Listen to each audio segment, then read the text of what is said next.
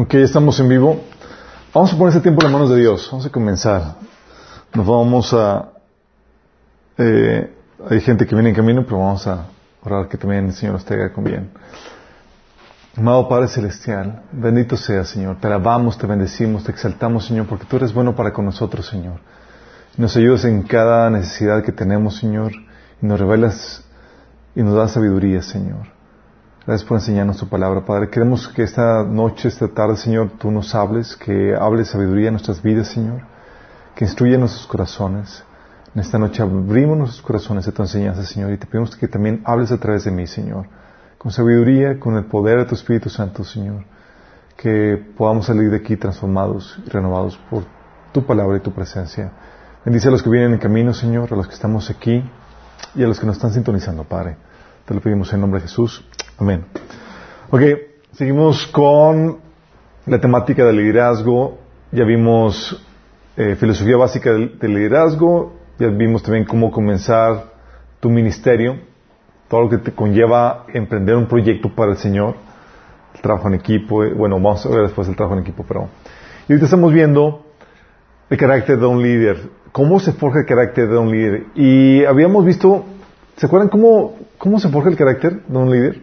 Sí, con los, pro- con los problemas. Con los problemas. Qué, qué, qué lata, ¿verdad? Dices, oye, ¿no hay una escuela más así, más uh, light para forjar líderes? No, sorry, no hay. Se forja con las circunstancias adversas. Circunstancias adversas que se presentan de diferentes tipos, como el aprendiendo a estar, a estar bajo una mala autoridad, el, el lidiar con la posición, y vamos a ver hoy el lidiar con los fracasos. Vamos a ver cómo se lidia con, con esa temática así. Y algo que, que con lo que quiero comenzar es con el fin de la inocencia. ¿A qué me refiero con esto? Saben, muchas veces comenzamos todos emocionados con nuestros proyectos para el Señor y dices, oye, vamos a, vas a empezar algo para el Señor. ¿Qué puede salir mal? Sí, fin de la inocencia.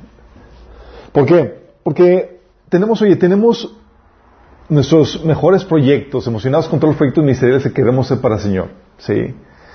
Tenemos la visión, ya hicimos el plan de, de negocios, el plan del ministerio, eh, ya verificamos que lo estamos haciendo con la motivación correcta para la gloria de Dios y aprendimos los principios que, eh, que se requieren para, para hacer que eso funcione correctamente. Aprendimos, sabiduría, cómo conseguir patrocinios y todo lo que sabes que se necesite para llevar a cabo el proyecto y hacerlo realidad. Y dices, oye, pues es para Dios, ¿sí? Y suele haber esta inocencia dentro del cuerpo de Cristo de que decimos, oye, como somos cristianos eh, y vamos a algo para el Señor, somos ilusos en cuanto a, a la forma en que abordamos los proyectos. Pensamos que como es de Dios,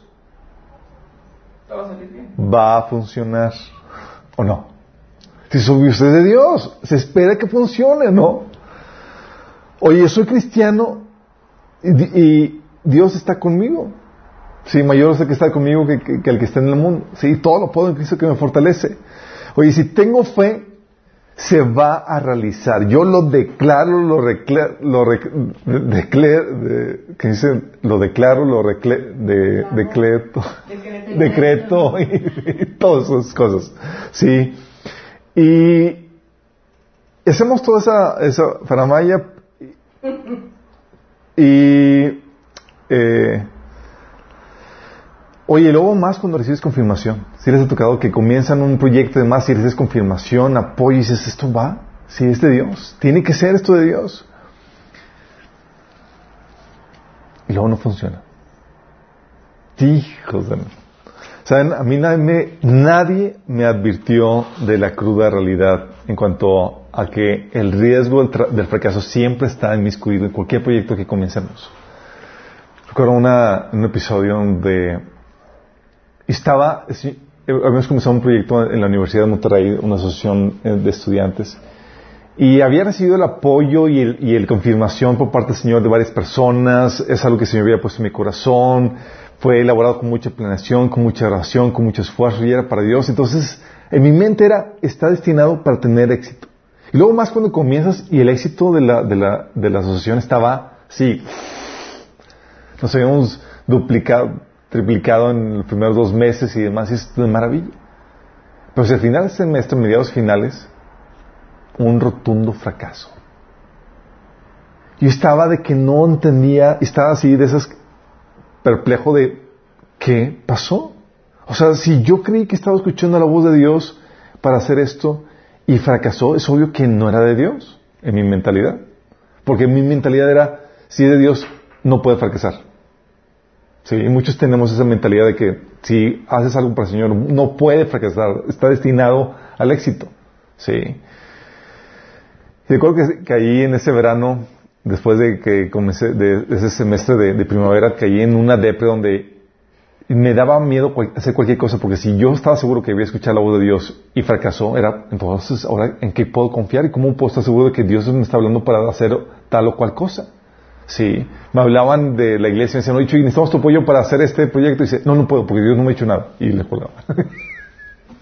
estaba ciscado y estaba, me la pasaba, recuerdo, eh, en oración en mi cuarto buscando, Señor, ¿qué fue? ¿Qué fue?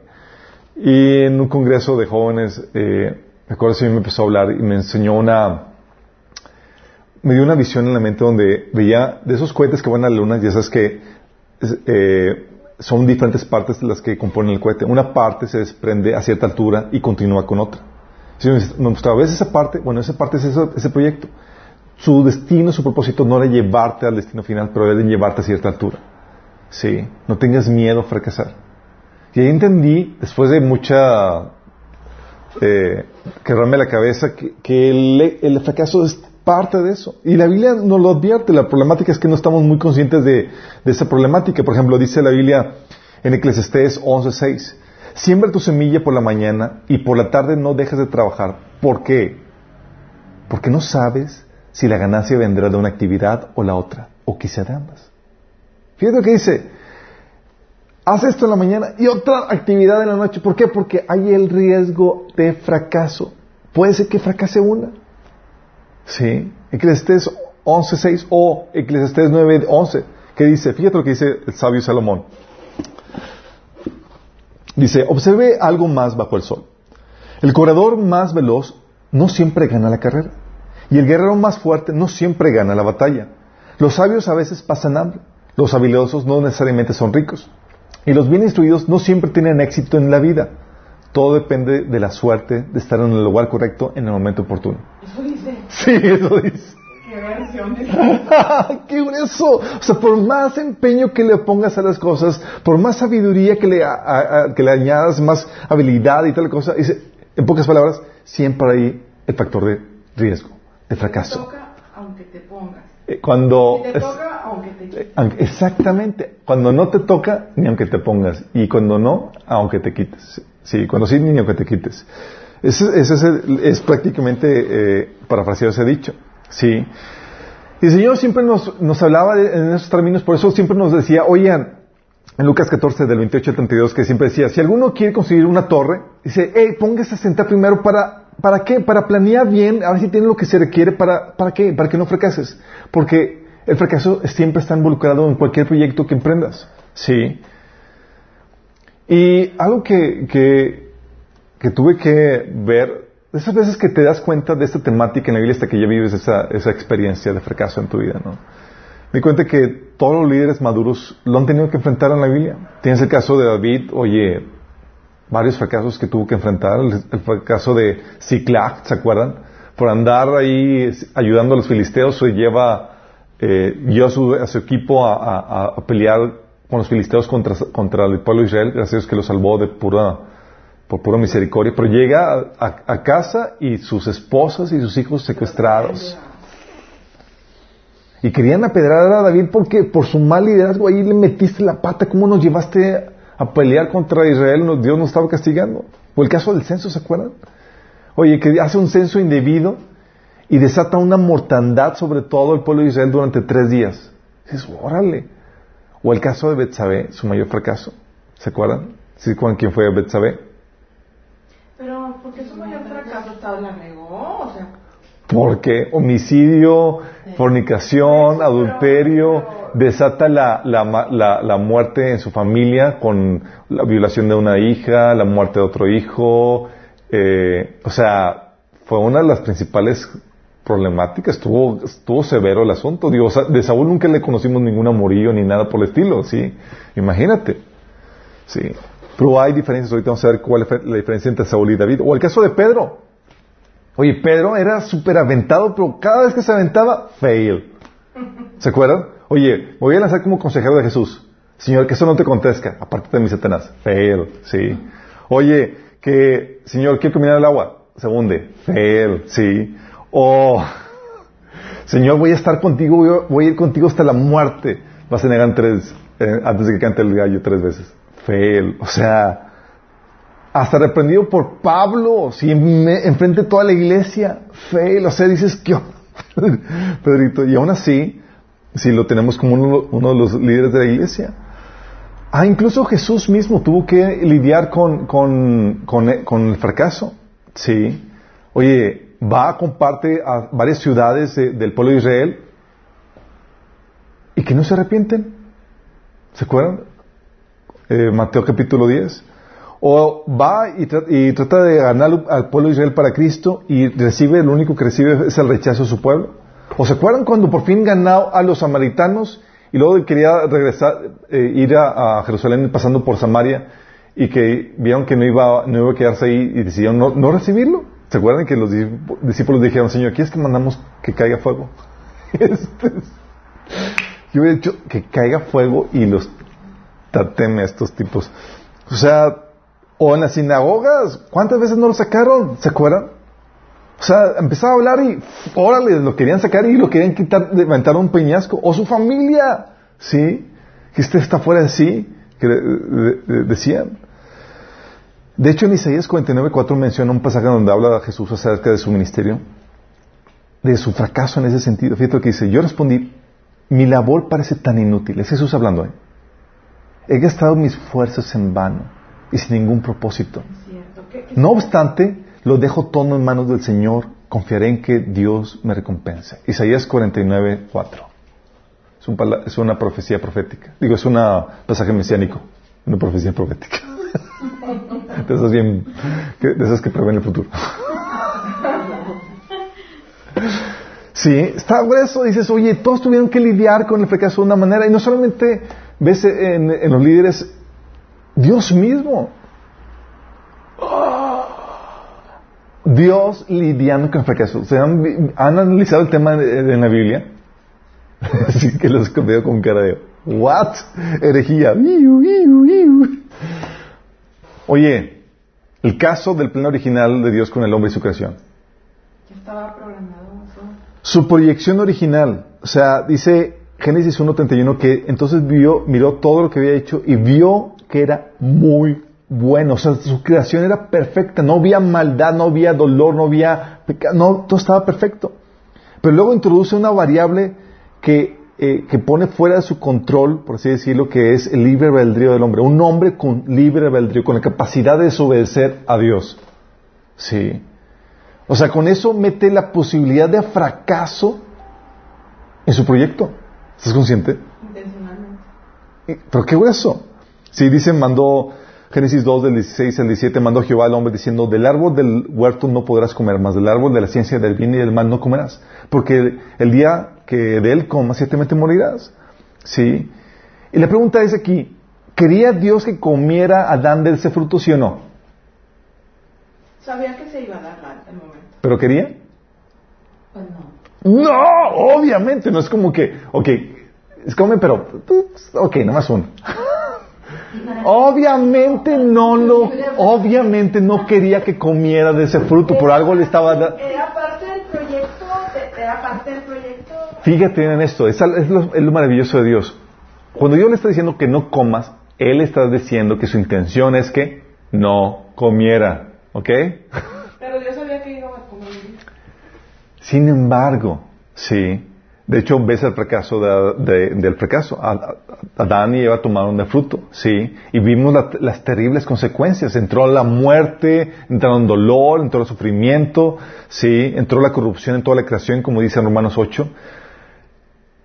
Pero, acto seguido, ¿sí? Dios saca su ¿Plan B? No, no es plan Va para allá. Sí, va para allá. Sí. Tenía en su mente Dios el plan ideal de que el hombre no cayera. Ese era el ideal de Dios, ¿sí o no? Sí. Sí, sí, claro. Era el ideal. Pero sin embargo, sí, Dios se prevé ante todas las posibilidades y tiene un plan de contingencia.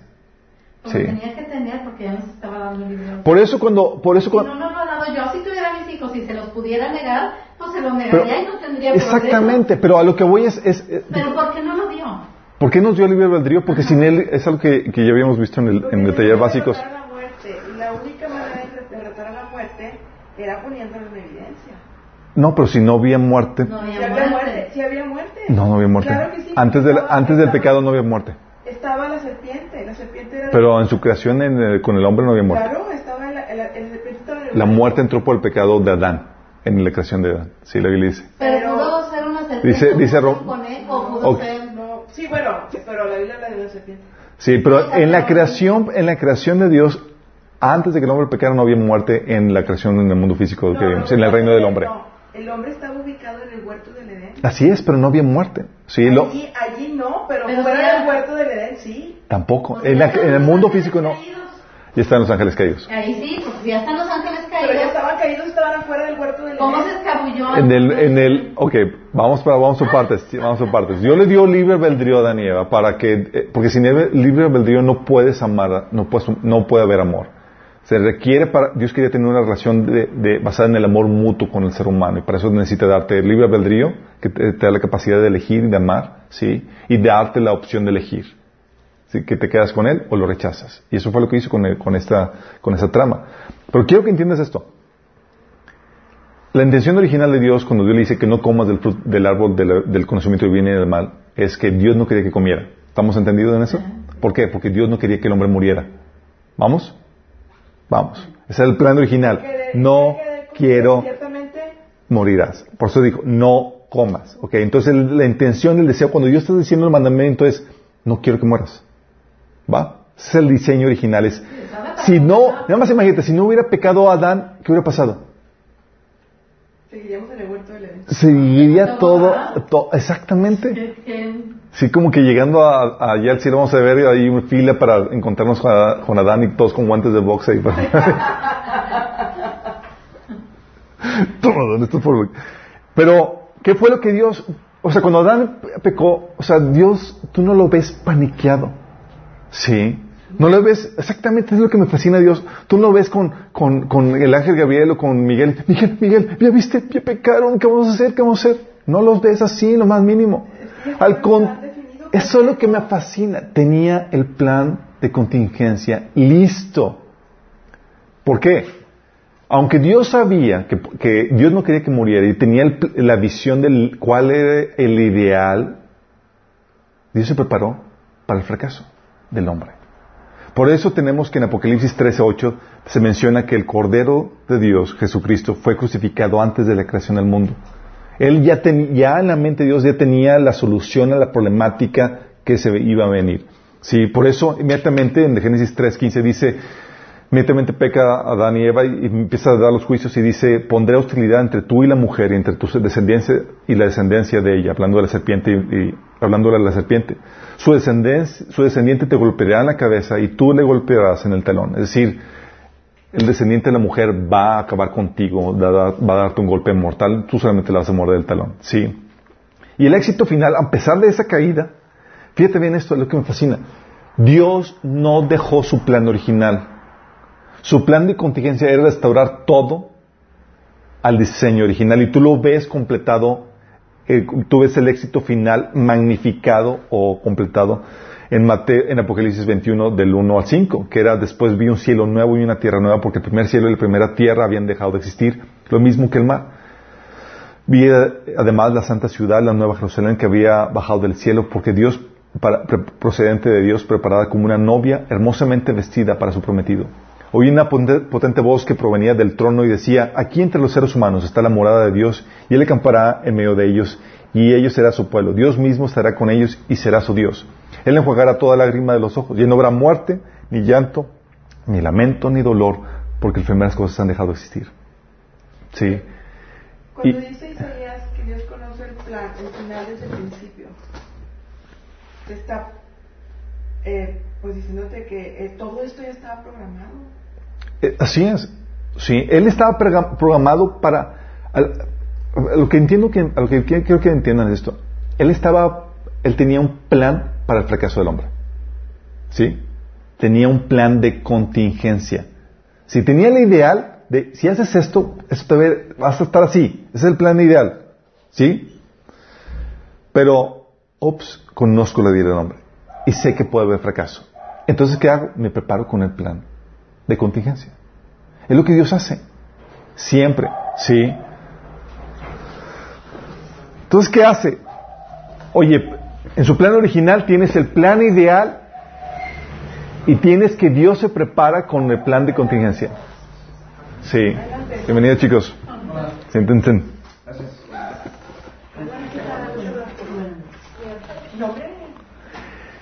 Entonces ves, ves a Dios preparándose para, para lidiar con el fracaso. Es- esto es maravilloso porque está diciendo, Dios lidia con el fracaso. Sí, sí lidia con el fracaso.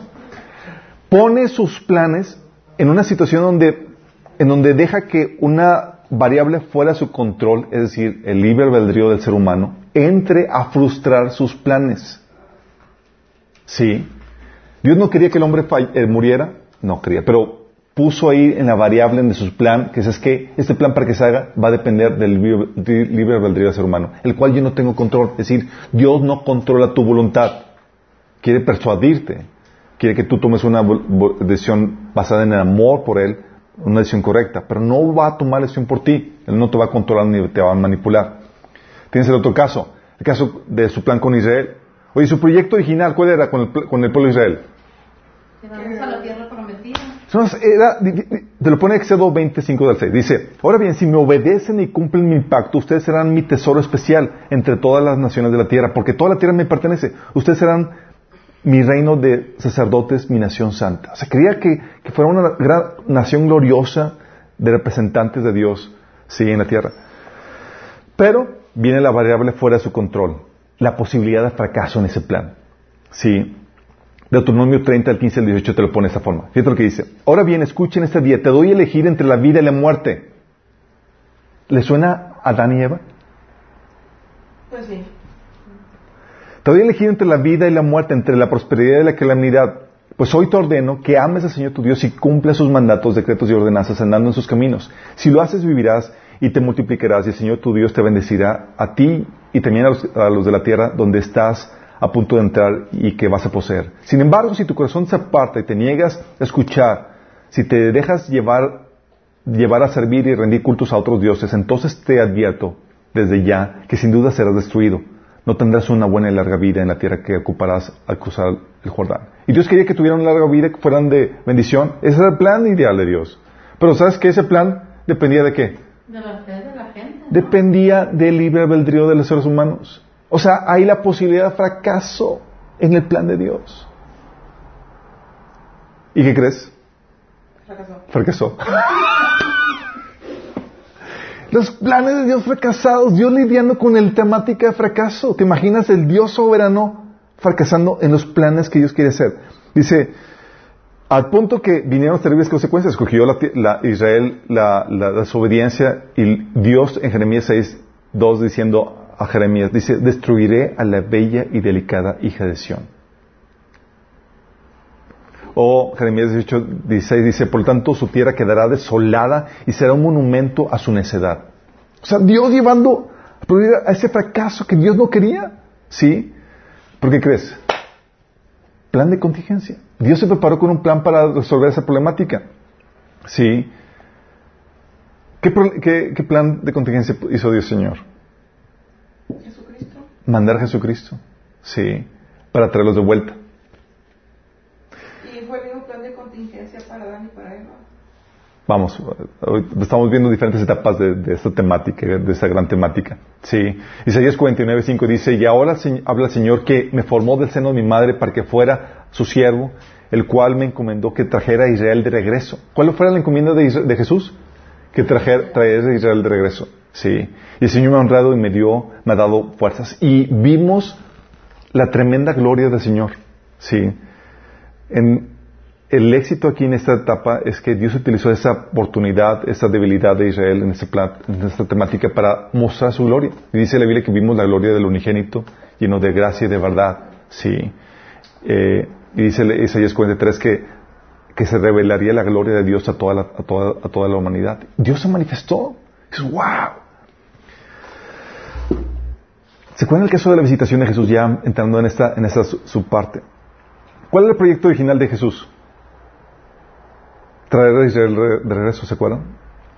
Mateo 23, 37 te lo pone de esa forma. ¿Cuántas veces quise juntar a tus hijos como la gallina junta sus polluelos debajo de las alas? ¿Cuál era el plan de Dios? Traer a Israel así debajo de sus alas. Es el proyecto, el plan de Dios. La variable fuera de control, la voluntad del pueblo. ¿Qué dice en ese? No quisiste. Chin, frustraste mis planes, mi proyecto. Y vino las terribles consecuencias. ¿Se acuerdan las, consecuencias que Jesús decretó en Lucas 19:43? No pasará mucho tiempo antes de que tus enemigos construyan murallas que te rodeen y te encierren por todos lados. Te aplazarán contra el suelo y a tus hijos contigo. Tus enemigos no dejarán una sola piedra en su lugar porque no reconociste cuando Dios te visitó. Plan B. ¿Cuál fue el plan de contingencia? Los gentiles. Ok, tú no quieres Israel. Tenemos Mesías para. Teníamos Mesías, tenemos Mesías para todos. ¿Quién acepta? sí.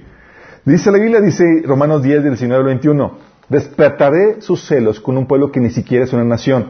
Provocaré su enojo por medio de gentiles insensatos. Esos insensatos somos nosotros, chicos. Gracias. Dice, luego Isaías, Isaías habló audazmente de parte de Dios y dijo, me encontraron personas que no me buscaban, mostré a los que no preguntaban por mí. Pero con respecto a Israel dijo Dios, todo el día abrí mis brazos, pero ellos fueron desobedientes y rebeldes. Entonces, ¿qué hizo Dios? Dijo, ok, ¿no quieres? Plan B, me voy con gentiles. Y, la iglesia es el plan B, chicos. si Israel no lo hubiera aceptado, no hubiera, no hubiera surgido la iglesia. ¡Qué fuerte! La iglesia es el misterio revelado. Así es. O sea, estaba preprogramado. ¿Por qué? Porque Dios sabía que iba a fracasar Israel. O sea, de alguna manera ya sabía. Exactamente. Exactamente. Pero lo que voy, a lo que quiero que entiendas es cómo Dios hace sus planes eternos en base a los fracasos que prevé que van a suceder. Que sabe y que son, son sus planes de contingencia para esos planes maravillosos. O sea, es el plan A. Podemos ponerlo así. Sí, lo que pasa es que él tiene, si si él tiene el, plan ideal de lo que sabe que puede suceder si lo obedecen. Sí, ese es el ideal. Pero como Dios sabe qué es lo que va a pasar, se prepara con el plan de contingencia. Lo puedes ver de esa forma. Pero también dices, oye, si todo fuera plan va, entonces te está diciendo que Dios quiere que fracasara en un inicio. No, hay un plan ideal de lo, cómo serían las cosas si, si, si obedecieran a Dios como Él quería que lo obedecieran en un inicio. Sí. Entonces, Dios, lo que voy es que Quiero que entiendas la forma maravillosa en que Dios utiliza el fracaso en sus planes para hacer algo más hermoso. ¿Sí? Utiliza la iglesia y utiliza la gran tribulación. ¿Saben para qué es la gran tribulación? Ah, para este... Es para es para poner a Israel entre la espada y la pared y que volteen al, Mesías. De hecho, lo que dice Osea 5:15. Entonces regresaré a mi lugar hasta que reconozcan su culpa y vuelvan a mí. Pues tan pronto lleguen las dificultades, me buscarán de todo corazón. Ándale, chiquitos. por la buena? ¿Y qué pasó? Al final vemos que Romanos 11 dice que todo Israel va a ser salvo. Entonces tiene, se quedó, se quedó Dios con su iglesia y con el pueblo de Israel. O sea, ganó doble. Pues esa era la tirada. Pero quiero que entiendas esto, cómo le saca provecho al fracaso para hacer algo mejor. ¿Sí me explico? O sea, tú ves a Dios como lidia con el fracaso. O sea, Dios dice, Ah, no hagas esto, tú lo haces. Y tú ya se frustró todo. No, no, no, Dios le saca provecho y lo lleva a un nivel mejor. ¿Creen que entiendes eso? Sí. O sea, ¿cómo Dios lidia con el fracaso como hombre? En sus planes, porque tiene un plan ideal que involucra al hombre. Como el doctor Schmidt que dice, ese botón no vayas a tocarlo. no. ¿Cómo es? Ese, botón no, el otro. No, no, no. Oye. El mismo plan A, porque decía, andaré y volveré a mi lugar hasta que reconozcan su pecado y busquen mi rostro. Pero eso era el tiempo presente de, de Oseas. Lo que pasa, eh, tenemos- para eso eh, vimos en el taller de Mente Renovada el tema de la predestinación. Les recomiendo que lo vean. Ahí vemos cómo Dios eh, tiene los diferentes escenarios del el plan ideal y, las, y, y- y cómo hace planes, así es, cómo hace los planes en base a lo que sabe que va a suceder. ¿sí? Conoce Dios el mundo de las posibilidades, el mundo de lo, pos- de lo ideal y en base lo que, y también lo que sabe que va a suceder. Pero no solamente ves- lo ves en esos casos, puedes verlo también en las parábolas, chicos. Oye, la parábola de las bodas reales, el Señor te enseña a lidiar con el fracaso, ¿te acuerdas? ¿Cuál es? Jesús, cuando dice que el reino de los cielos también puede ilustrarse mediante la historia de un rey que preparó una gran fiesta a las bodas de su hijo. Dice, cuando el banquete estuvo listo, el rey envió a sus sirvientes para llamar a los invitados. Pero todos se negaron a asistir. ¿Te ma- ¿Has hecho una fiesta donde nadie vaya? Loser, así bien. Oye, tus amiguitos, tus amiguitos hijitos vinieron. No, mami, nadie quiso venir. Es que, que- sí. A los vecinos. O sea, nadie quiso ir. Dice, todos se negaron a asistir, entonces envió a otros sirvientes dic- diciendo, la fiesta está preparada, se han matado los toros, o sea, vuelve a insistir, se han matado los toros, recién eh, las reses engordadas y todo está listo, vengan al maquete. Pero las personas a quienes se- habían invitado no hicieron caso y siguieron su camino. Uno se fue a su granja, otro a su negocio, otros agarraron a los mensajeros, los insultaron y los mataron. El rey se puso furioso y envió a su ejército para destruir a los asesinos y quemar la ciudad. Y luego dijo a los sirvientes, la fiesta de boda está lista y las personas a las que invité no son dignas de honor. Ahora salgan a las esquinas de las calles e inviten a todos los que vean. Fíjate la actitud de, Dios. O sea, la fiesta no se cancela, mi proyecto sigue. Sí, no es como que se nadie quiso, pues bueno, se cancela la fiesta, chicos. Lástima, nadie quiso venir. No es, se hace porque se hace. Lo que hicieron estos, vamos con otros. ¿Ves la actitud de Dios ante el fracaso? Sí. O la parábola de la higuera. Estaba. Jesús contó la siguiente parábola. Dice, un hombre plantó una higuera en su jardín y regresó varias veces para, para ver si había dado el fruto, pero siempre quedaba decepcionado. O sea, llegaba y ya hay fruto. No. Llegaba insistiendo, insistiendo, ¿sí? Finalmente le dijo al jardinero, llevo tres años esperando y no ha producido ni un solo higo. Córtala, solo ocupa espacio en mi jardín. El jardinero respondió, Señor, dale otra oportunidad. Dale, déjala un año más y le daré una ciudad especial, un cuidado especial y, mucho fertilizante. Si el, si el año próximo da higos, bien. Si no, entonces puedes cortarla. Fíjate cómo Dios insistiendo, insistiendo. Ok, una más. ¿Sí? ¿La ves la persistencia de Dios ante el fracaso? ¿Sí? O la parábola del terrateniente, ¿se acuerdan? Oye, arrenda su terreno a otros. Y oye, los tipos va, envía un mensajero para que recojan la, la parte de la cosecha. ¿Y qué le hicieron? Matar. A uno lo golpearon. Envía otro. Luego envía otro. Y al hijo lo matan. Y luego manda y dice, a mi hijo esto sí lo van a respetar. Y lo terminan matando. Pero ve eso, la insistencia ante el fracaso de esa negativa. ¿Sí? ¿Cómo Dios persiste? Y dices, "Oye, Dios no lidia con el fracaso. Claro que lidia con el fracaso. Nosotros somos un fracaso. Nosotros hacemos fracasar sus proyectos. Pero fíjate cómo esa persistencia nos convierte en su éxito. Sí. Y no solamente eso, chicos. Ok. Muchas veces Dios te lleva a fracasar adrede. Es que yo creo que el fracaso es parte del éxito. Sí. ¿Cuántas predicaciones has escuchado eso? ok. Quiero que entiendas esto. Sí. Tú dices, oye, que metí la pata, desobedecí, caí y hubo fracaso por causa de mis metidas de pata, por, mi- por, por mis fallas, sí. Pero, ¿y si hiciera todo bien? Aún si hicieras todo bien, en perfecta obediencia, en completa obediencia a Dios, no se quita el riesgo del fracaso. ¿Te acuerdas Jeremías? ¿Cuántas personas eh, ganó para el Señor Jeremías? Nadie lo pelaba. Nadie lo pelaba, chicos. Nadie lo pelaba. Fíjate lo que dice el Señor en Jeremías 26 del 1 al 3. O sea, y aún los- el libro que llegaba a escribir lo quemaban. ¿Se acuerdan? O sea, pobre Jeremías, dice Je- Jeremías 26 del 1 al 3. Jeremías recibió el siguiente mensaje del Señor a principios del reinado, reinado de Joacín, hijo de Joasías, rey de Judá. Esto dice el Señor. Ponte de pie en el atrio que está delante del templo del Señor y haz un anuncio a la gente que ha venido de toda Judá a adorar. Dales mi mensaje completo sin que falte una sola palabra. Quizá te escuchen y se aparten de sus malos caminos. Entonces cambiaré de parecer acerca del desastre que estoy por derramar sobre ellos a causa de sus pecados. Fíjate cómo Dios envía a Jeremías a una tarea en donde existe el riesgo a que no escuche. O sea, quizá se aparten, o quizás no. Y supimos qué pasó. No entendieron. Dices, ok, Señor, si sabías que iba a fracasar, ¿por qué lo envías? ¿Alguien sabe? Por todo lo demás que hay detrás de Jeremías. Por todo lo demás que hay. O sea, ¿por qué Dios te enviaría así, te perfila a, vamos a fracasar Jeremías? O sea, ¿te imaginas así como que ya Jeremías y dice, Señor, nadie se convirtió con mi mensaje? Ah, ya sabía. Entonces, Señor, ¿qué onda? Me, sedujiste y fui, seducido. Pero ¿por qué Dios te enviaría a fracasar adrede?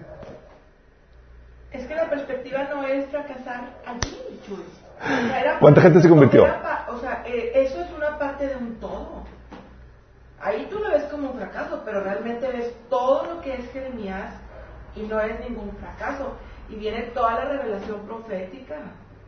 Y luego que viene el viene. pacto, y luego viene habla del nuevo pacto. Pero, O sea, pero en cuanto, pero ahí nadie lo oyó. pero en cuanto a, la com- al- a- aquí en este caso específicamente, o sea, el Señor lo envió para que tratara de ganar la- a ganarse pueblo en el- con el mensaje. Lo envía y no gana a nadie en ese mensaje, para ese pueblo, para ese contexto. Te cumple otros propósitos que van más allá. Pero quiero que veas la actitud de Dios, cómo te puede enviar a algo Que quizá. que quizá vaya a fracasar. Y que muy bien pudiera fracasar como Jeremías. Y que parece un fracaso. en Y que parece, momento. exactamente. Ahorita vamos a ver que así es. Y fue un fracaso en ese momento. Sí. Así para el pobre Jeremías. O Isaías, ¿se acuerdan? Isaías 53, uno también la misma problemática. Señor, le dice, llega con el Señor, Señor, ¿quién ha creído nuestro mensaje? Señor, me enviaste y nomás nadie me creyó. ¿Quién ha creído nuestro nombre sobre quién? Ah, O sea, la queja de Jeremías, se llega con el Señor, ¿quién ha creído nuestro Oh Jesús, en Isaías 49, 4, que es lo que les había leído. O sea, fue, Jesús fue enviado para, para traer al pueblo de Israel de vuelta a Dios. Y Jesús termina diciendo en ese pasaje, mi labor parece tan inútil. He gastado mis fuerzas en vano sin ningún propósito. No obstante, lo dejó en manos de, eh, todo en manos del Señor. Confiaré en que Dios me recompense. O sea, Israel no volvió al Señor. O sea, ¿cuán- acuérdate de las, de las ciudades a quienes Jesús fue a predicar y no se arrepintieron. Fail, Corazín, eh, este, Bethsaida, y entonces, sí. La pregunta es, ¿por qué lo haría? ¿Sabes? Ah, Isaías, Jesús. Es algo que es interesante porque me fascina de Dios porque Él nos invita a arriesgarnos por la probabilidad de ganancia que podríamos obtener. ¿Vale la pena? O sea, hay la posibilidad de ganancia, aviéntate. Hay la posibilidad de, que, de conseguir algo bueno con eso, aviéntate. Sí. O sea, no te, no te quedes con que, pues no, no lo hago porque puedo fracasar. Es, oye, ¿la gente se puede convertir si lo haces? Sí, sí. Aviéntate. ¿Hay riesgo de que no se convierta? No, hay la posibilidad, sí, de ganancia que podríamos obtener. Hay la posibilidad de bendición que podríamos, que podríamos ser al hacer tal cual las cosas. Sí, por eso como decía Jeremías 26.3, quizá te escuchen y se parten sus malos caminos. Y lo maravilloso de Dios que Dios ve y dice, ¿sabes qué? Es una buena causa, vale la pena que te arriesgues y que corras el riesgo de fracaso en la actitud de Dios. O sea, vemos que es una buena causa y el Señor te anima, ándale. Véntese. Sí. Y lo mejor todo es que hay recompensa en el fracaso que sufrimos por Dios. Genial. ¿Te imaginas eso? Recompensa en el fracaso que sufrimos por Dios.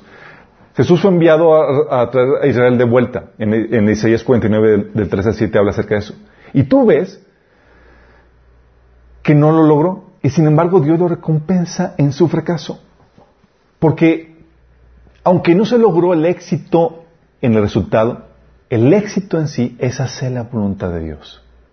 Quiero que entiendas eso. Y eso conlleva una recompensa. Fíjate lo que dice Isaías 49 del 3 al 7. Él me dijo, Israel, tú eres mi siervo y me traerás gloria. Está hablando Jesús, sí. Yo respondí, pero mi labor parece tan inútil. He gastado mis fuerzas en vano y sin ningún propósito. No obstante, lo dejo en manos del Señor. Confiaré en que Dios me recompense. Y ahora habla el Señor, el que me formó en el seno de mi madre para que fuera su siervo, el que me encomendó que le trajera a Israel de regreso. El Señor me ha honrado y me ha, me ha dado fuerzas. Él dice, fíjate lo que dice el Señor a Jesús. Harás algo más que devolverme el pueblo de Israel. Yo te haré luz para los gentiles y llevarás mi salvación a los confines de la tierra. Órale, ¿sabes qué? Con Israel no es suficiente, vámonos con todo. Sí.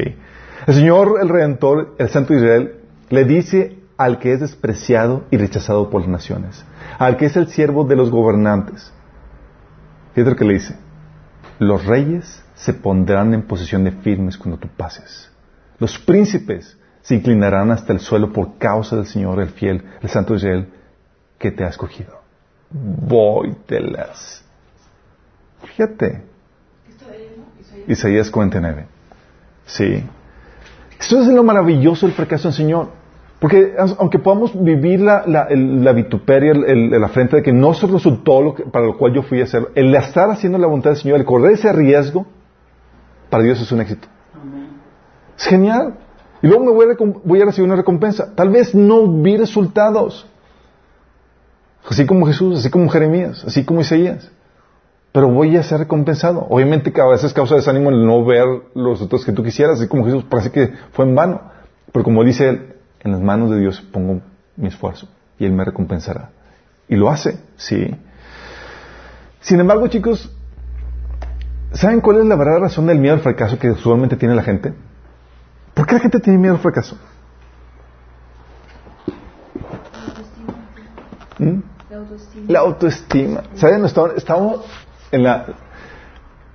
De, mm, cuando estábamos en la, la universidad, estábamos haciendo un proyecto en donde había coordinaciones y líderes de coordinaciones que estaban dirigiendo subproyectos. Y una chava estaba aterrada porque su proyecto estaba muy padre, pero corría grandes probabilidades de fracaso. Sí. Y, y con ello, pues obviamente estaba paniqueada. Es que me decía, es que yo hice fracaso. O sea, el miedo real y tangible. Y más porque estás dirigiendo gente, esfuerzo y demás. Y dices, ¿qué onda? Fracasos. Y el verdadero miedo al fracaso, ¿saben qué es, chicos?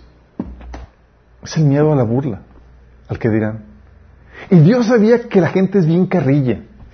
Es en serio, te lo dice en Lucas 14 del 25 al 26, dice, ¿te acuerdan? Que dice, oye, midan bien eh, antes de, de, hacer una torre, por ejemplo. Porque si echa los cimientos y no puede terminarla, todos los que te vean comenzarán a burlarse de ti.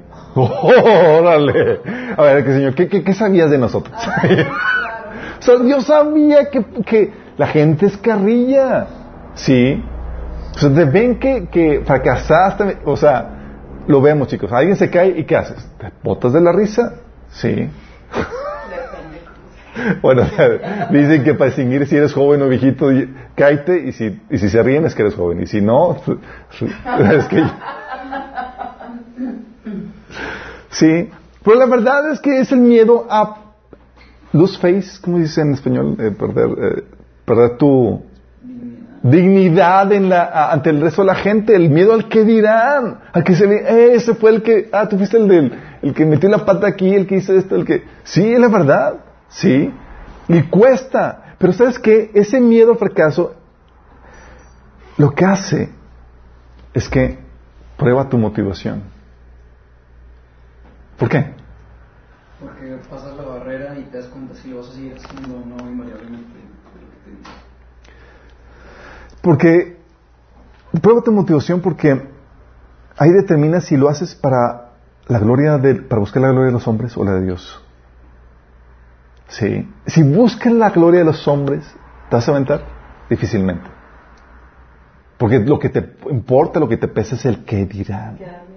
Sí. Por eso Jesús decía en Mateo 6 del 1 al 2, tengan cuidado, no pongan sus buenas acciones no hagan sus buenas acciones en público para que la gente, para que los demás los admiren, porque perderán la recompensa de su Padre que está en el cielo.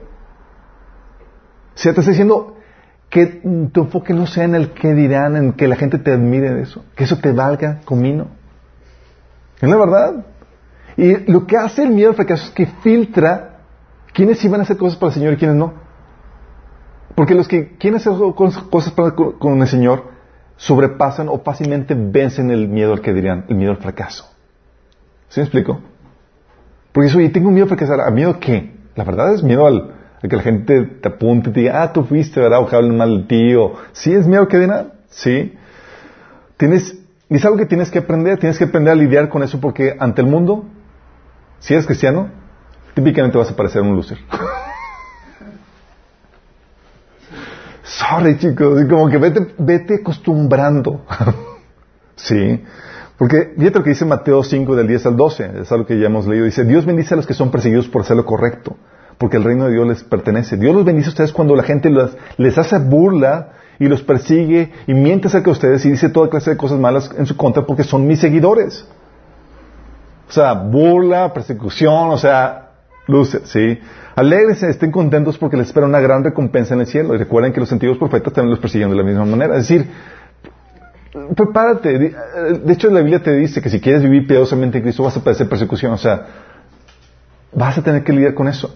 Sí, la gente del mundo se va, dice Pedro, que, que, eh, se asombra porque no corres con ellos en la misma, en la misma disolución que, que ellos y te insultan. Sí. ¿Qué versículo eran? Mateo 5 del 10 al 12. Pero si me explico. O sea, la Biblia te dice, hey, aprende a lidiar con eso. Sí. Eh, porque si vas a guardar, si vas a, si tienes miedo al que dirán, si tienes miedo al que dirán, te vas a detener de muchas cosas por temor al fracaso, chicos. Y eso te va a limitar para hacer algo para el Señor. Sí, bastante. Sí. ¿Han escuchado? ¿Saben cuál es la diferencia entre... ¿Han ido a los juegos mecánicos aquí en la Kermés, por ejemplo? Sí. Sí. ¿Cuál, cuál, ¿Cuáles se suben ustedes? ¿Se suben, por ejemplo, al carrusel? No. ¿Por qué no? Está bien X. o sea, Está bien X. ¿qué? Para que, para que un juego tenga chiste, ¿qué debe tener? Pues como que sentir esa adrenalina. ¿no? El vértigo, la adrenalina, el miedo, ¿no? Así como que, ay, así como que aventarte es lo que tiene chiste, ¿no? Bueno, gracias. Es muy importante ese, ese, ese miedo, esa adrenalina, ese vértigo, chicos, porque es señal de madurez. Y para el líder, sí, el líder, ese vértigo, así como esa analogía de los juegos mecánicos, es esa probabilidad de fracaso. Si no hay esa probabilidad de fracaso, simplemente no tiene chiste. Es, voy a subir el carrusel. Sí, es, hay la posibilidad de fracaso. ¡Wow! Sí, ya le sacas jugo. Es como que, ¡wow! O sea, y vamos a hacer el oso en grande. ¡Wow! sí. La verdad es que nos debe de doler más fracasar ante Dios que ante los hombres. Y eso es un, eso siempre es una confrontación con tus motivaciones de por qué estamos haciendo eso. Por ejemplo, ¿saben a quién le dolía fracasar más ante los hombres que ante Dios? ¿Qué personaje les viene a la mente? Pablo. Pablo. No, hombre, Pablo le valía porra. Saúl. ¿Se acuerdan, Saúl? O sea, le mandaron una, encomienda y ante Dios, fracaso, así Billy en 1 Samuel 15. No hizo lo que. Para Dios fue un fracaso rotundo. Y luego dice Saúl, he pecado, pero te pido que por ahora me sigas reconociendo ante los ancianos, le dijo Saúl a, a este Samuel. Me sigue reconociendo ante los ancianos de mi pueblo y ante Israel. Regresa conmigo para adorar al Señor tu Dios. O sea, que ante la gente me sigue viendo exitoso. Fíjate, a él le importaba más el fracaso fra- eh, ante los hombres que el fracaso ante Dios. O fracasar ante Dios, X. Fracasar ante los hombres, ay, no. O sea, hay que guardar las apariencias, ¿sí? Por eso Saúl se, se paralizaba ante la perspectiva de fracasar. Por eso veías en varios episodios de guerra donde no se movía.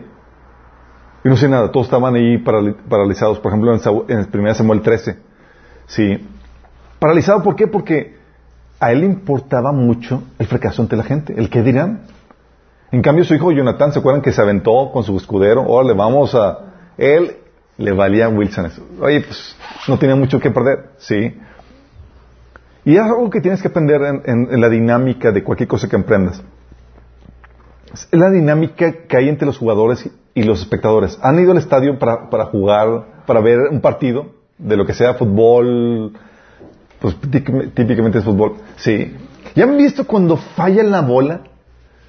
Y todos, ¡no! Y le empiezan a insultar al tipo y toda la cosa. Y tú y los espectadores piensan que podrían haber hecho mejor trabajo. Pero si ponen a cualquier espectador por medio, harían, como no son profesionales, el peor desempeño. Estabas hablando que están ahí los mejores. Sí.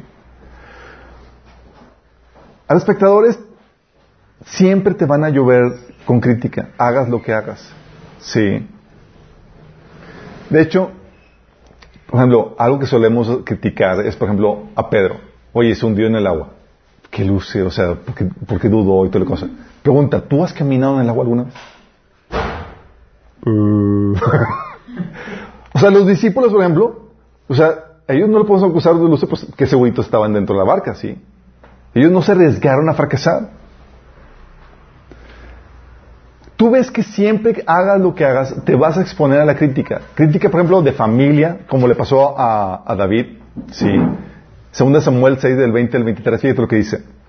Cuando David regresó a su hogar para bendecir a su propia familia, eh, había traído el arca de- de- del pacto ante Jerusalén. Entonces estaba David haciendo el oso bailando y tal cosa. Y como que no bailaba muy bien. Fíjate lo que dice. Regresó a su casa para bendecir a su familia. Mical, la hija de Saúl, salió a su encuentro y le dijo indignada, qué distinguido se veía hoy el rey de Israel, exhibiéndose descaradamente ante las sirvientas, tal como lo haría cualquier persona vulgar. Voy, telas. Era una, tenía una esposa fresa, ¿ok? David le replicó a Mical, estaba danzando delante del Señor quien me eligió por encima de tu padre y tu familia. Tómala. Él me designó como el líder de Israel, el pueblo del Señor, y de este modo celebro ante Él. No bailaré muy bien, pero Señor, es la manera como celebro. Así es, y estoy dispuesto a quedar en ridículo e incluso ser humillado ante mis propios ojos. Pero esas sirvientas que mencionaste, de seguro seguirán pensando que soy distinguido. Y Mical, la hija de Saúl, nunca tuvo hijos en toda su vida. O sea, te vas a tener que lidiar con la crítica incluso de tu familia o la crítica de cualquier persona, porque cuando tú estás haciendo cualquier cosa, si algo vas a tener, son gente viendo qué haces y cómo lo haces y por qué lo haces. Y típicamente no es para ayudarte o animarte que sigas, es para apuntarte y tratar de, de, de sabotearte. Así como lo hacían con Jesús, Lucas 20:20 dice, entonces para acecharlo enviaron espías que fingían ser gente honrada. Pensaban atrapar a Jesús en cualquier, en algo que dijera, así podrían entregarlo a la jurisdicción del gobernador. Porque es lo que sucede, chicos. Empieza a brillar tantito, empieza a ser algo que funciona y la gente va a buscar cualquier detallito para tratar de sabotearte. Sí. Mateo 11, del 16 al 19, fíjate que dice. ¿Con qué puedo comparar esta generación? Se parece a los niños sentados en la plaza que gritan a los demás, tocamos flauta y ustedes no bailaron. Cantamos por los muertos y ustedes no lloraron. Porque vino Juan, que no comía ni bebía, y ellos dicen, tiene un demonio. Vino el hombre que come y bebe y dicen, este es un glotón y un borracho amigos de recau- recaudadores de impuestos y de pecadores. O sea, con nada le daban gusto. Que a este, porque no come, porque no come. Y a este que come, porque come. Por fin, sí. Y así va a pasar. La gente te va a criticar, hagas o no hagas, vete acostumbrando. Sí. Tienes que lidiar con eso. Y si te caes, uh, peor. Es la verdad. Sí. Por eso tienes que buscar agradar a Dios ejercer valentía, hacer callo y desarrollar el gusto por el vértigo. Sí. Otro miedo que pueden tener, aparte del que dirán, dicen, a una gente ya más madura, dicen, no, pues la verdad, yo tengo miedo más a, a que, a que mis, a que mis errores me desvíen del propósito de Dios por mi vida. Ah, ese es ya más, le, le dio más pensada, sí. Típicamente es el que dirán. Pero dice, oye, o sea, ¿existe el riesgo, chicos? Que mis errores me desvíen del propósito de Dios para mi vida. ¿Sí, no? Sí. Pues dice la Biblia que aunque fuéramos, por más tontos que fuéramos, Usted, ayudar. al final van a ver, ya se supone que ya deben saber de eso. Ah, porque dice que tus obras van a ser. Eh, ¿qué dice? Tus coronas van a ser pasadas a, a otros, ¿no? Algo así. En el taller mente renovado vivimos eso. Y tienes que entender esto. Tienes que entender esto. Así, que con la actitud correcta siempre tus errores van a contribuir a aceptar propósito de Dios para tu vida. Romanos 8:28 dice que todas las cosas obran para bien los que aman al Señor. No exenta tus errores. ¿Sí? La problemática es cuando no amas al Señor. Ahí sí ya te desvías. tú- Pero cuando en el Señor, aún tus errores en Cristo obran para bien. Por ejemplo, tienes el caso de David y su caso del censo. ¿Se acuerdan? Metió la burrada de cometer un censo individuo y demás. Exactamente. Hubo dolor, hubo pérdida, murieron miles de personas, pero, oye, Dios utilizó eso para definir dónde iba a ser el, el templo. Y fue en el lugar donde, donde, donde se paró el ángel de- de- del Señor ahí en medio de esa matanza. O el caso de, de el- David y su error con Betsabé. ¿Se han pensado, te recuerdas de quién fue hijo Salomón? De Betsabé. Es decir, que si no hubiera pecado David, ¿no hubiera salido Salomón? Es la descendencia y su ascendencia. ¡Ah, su mecha! Entonces, ¿qué pasó? ¿Dios quería que pecara? No, simplemente Dios previó los errores y, se- y los puso de tal manera que lo que hacen es que desatan tu propósito. ¿Sí? ¿Por qué? Porque amas al Señor. Aún en Cristo, en- porque amas al Señor, tus errores lo que hacen es que no bloquean tu propósito, lo desatan. Dios no está paniqueado que, de que Dios se, chin, hijito, tus planes, proyectos, todo lo que tenía para ti, ¿Y ahora qué vamos a hacer contigo? Pues ya, vente. ¿No? Te daste la limonada. no. Para Dios es, me sigues amando, ¿sabes qué? Porque, tiene, porque te arrepentiste, porque te levantaste, vamos a hacer esto para tu bien. ¿Sí? Va a doler la disciplina, va a doler, pero vamos a sacar de eso algo glorioso. Y saca de tu error un Salomón. Oh, quien desplegó el gobierno más glorioso de, Israel. Sí. Dios hace eso, chicos. Se prevé de tus errores. Genial, ¿no? Obviamente, sí puede haber llanto porque se echó a perder eh, el ideal que tú, que, que tú tenías. Sí. Pero al final de cuentas no se trata de sacar tu ideal, se trata de sacar el plan de Dios. Y Dios utiliza tus errores. Sí, por eso hay gente que dice, oye, caí, me aparté. Y típicamente lo que ves es que Dios utilizó esa caída de forma ma- para una bendición más grande. Así como Dios utilizó la caída, caída de Adán y Eva, chicos. ¿En qué les benefició la caída de Adán y Eva a todos ustedes? En la redención. ¿Y cómo, eh, cómo- cómo eso es un beneficio para nosotros? O sea, si no hubiera caído, no hubiera habido necesidad de, de que nos redimieran. ¿Cómo te beneficia a ti la redención? Eternidad. Si no hubiera caído, no hubiera habido necesidad de... Hubiéramos tenido la eternidad. ¿A qué horas las cosas se descompusieron que después Jesús las tuvo que restaurar? después de la caída. ¿Sabes cómo te beneficia la caída? ¿Cómo Dios le saca provecho? La caída te- lo que hace es que te añadió valor. Porque ya no solamente vales por ser una creación de Dios. Vales porque fuiste comprado con la sangre del Cordero de Dios. No solamente vales por ser una creación, vales porque Dios te recompró. Sí. Vales más que cualquier ángel, vales más que cualquier elemento, cualquier, cualquier otra cosa creada. Lo que vino a ser la caída es que te añadió valor. Esa es la- forma en que Dios redime la caída. ¿Sí? Dices, oye, caí, Señor. Ah, ven para acá. Vamos a utilizar para hacer algo más glorioso. Uh, fíjate cómo es Dios. ¿Sí? De hecho, muchos de los talleres que damos en, minas han sido gracias a mis caídas. ¿Es en serio? ¿Es en serio? Es, oye, el de taller de eh, desintoxicación se- sexual, gracias a mis caídas. Taller de, de autoridad, gracias a mis caídas. Taller de padre, gracias a mis caídas. Oye, fue gracias a eso. Dices, ¿cómo, Señor? Porque Dios utiliza eso y dices, vamos a hacer algo más valioso. Genial, ¿no? Por eso dices, oye, gente que estuvo, que cayó en, esta, en tal o cual problemática son las más idóneas para sacar, ayudar a otros a salir de esas mismas problemáticas. Para que seas consolado con la misma Y lo que hace es que Dios, exactamente. Por eso no debes de tener miedo a equivocarte. ¿Sí? Porque la, la verdad, chicos, no se trata de si vas a caer o no, se trata de cuándo vas a caer. De verdad, sí. Por eso siempre hum- humilditos, porque no se trata de que, ah, no, yo no quiero, no, es, prepárate, vas a caer, sí, pero hay misericordia para ti, entonces humildito, sí. Por eso decía, Ju- primera Juan 2.1, fíjate lo que dice, mis queridos hijos, les escribo estas cosas para que no pequen. Pero si alguno peca, tenemos ante el Padre un intercesor, a Jesucristo el justo. ¿Sí? Entonces dice, no quiero que peques, pero si pecas, hay solución. Sí, tranquilo. Sí. Ah, Romanos 8 del, del 31 al 39 te habla de cómo somos en Cristo más que vencedores. Ni que tribulación, ni angustia, ni todas esas problemáticas nos van a derrotar, sí. Solamente lo que debes hacer es, debes de buscar hacer lo mejor posible y entender que cada, cada eh, error es un salón de clases para aprender y sacar algo mejor, sí. Y para el cristiano no hay fracasos en los proyectos que Dios delega. Sí, tal vez el resultado no fue el ideal, pero porque tú hiciste la voluntad de Dios, eso es- en sí es un éxito. Sí. Porque lo que Dios te pide es fidelidad, no resultados. Haz esto. Oye, Señor, nadie se convirtió. Nomás dije que hicieras esto. Los resultados son de mi parte. Sí. Eso es lo maravilloso de- de servir al Señor. Porque al hacer la voluntad del Señor, hacer sabemos que nuestro éxito está garantizado si hacemos la voluntad del Señor, haya o no haya resultados.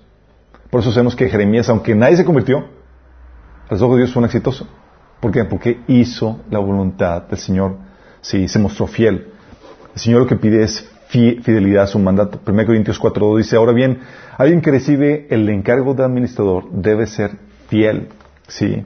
Lucas 19.13 dice, antes de partir reunió a, do- a diez de sus siervos y dividió entre ellos cinco kilos de plata, diciéndoles, inviertan esto por mí mientras estoy de viaje.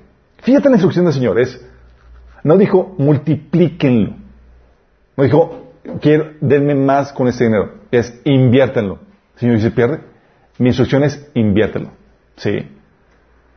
Si hubiera el, de, el de la, el que escondió eso, su problema fue que no invirtió. Si hubiera llegado sin nada, Señor, invertí y lo perdí todo. ¿Lo hubiera reprendido el Señor? No, hizo lo que él dicho. Hizo lo que el Señor le, hubiera, lo- le mandó. ¿Sí? La problemática es que no obedeció eso. Es invierte, es arriesga. ¿Sí? Porque el resultado está en las manos del Señor. Sí. Dice, y algo que señalar es que Dios utiliza aún estos fracasos para produ- producir otros propósitos colaterales. Aunque Jeremías no ganó ni un alma, nos sigue afectando hasta nuestras vidas. Sí. Dios tenía otros propósitos colaterales que ni siquiera pasaban por nuestra mente. Por eso dice Isaías 55:11, lo mismo sucede con mi palabra, la envío y siempre produce fruto, logrará todo lo que quiero y prosperará en todos los lugares que yo envíe. Porque tal vez no produjo conversión, pero si es que algo que yo le, yo le discutía al Señor, Señor, si sabías que iban a fracasar, que no iban a entender, ¿por qué enviar gente? ¿Por qué desgastar tiempo, recursos y personal en gente que sabes que no iba a responder? ¿Y sabes qué el Señor me dijo?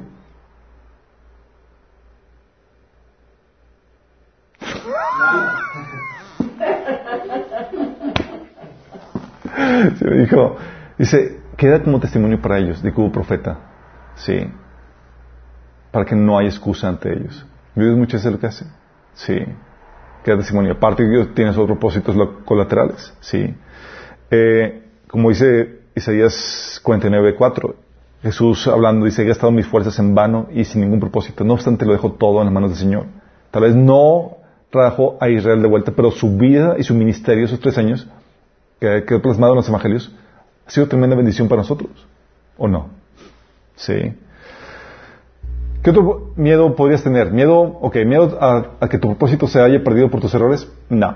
Sí, y estaban previstos de antemano. ¿Miedo a qué? ¿A causar daño a terceros con tus fracasos, con tus errores? Es un miedo que podría ser, oye, si fracaso y hiero a la gente, fall if I stumble, fall if I fall.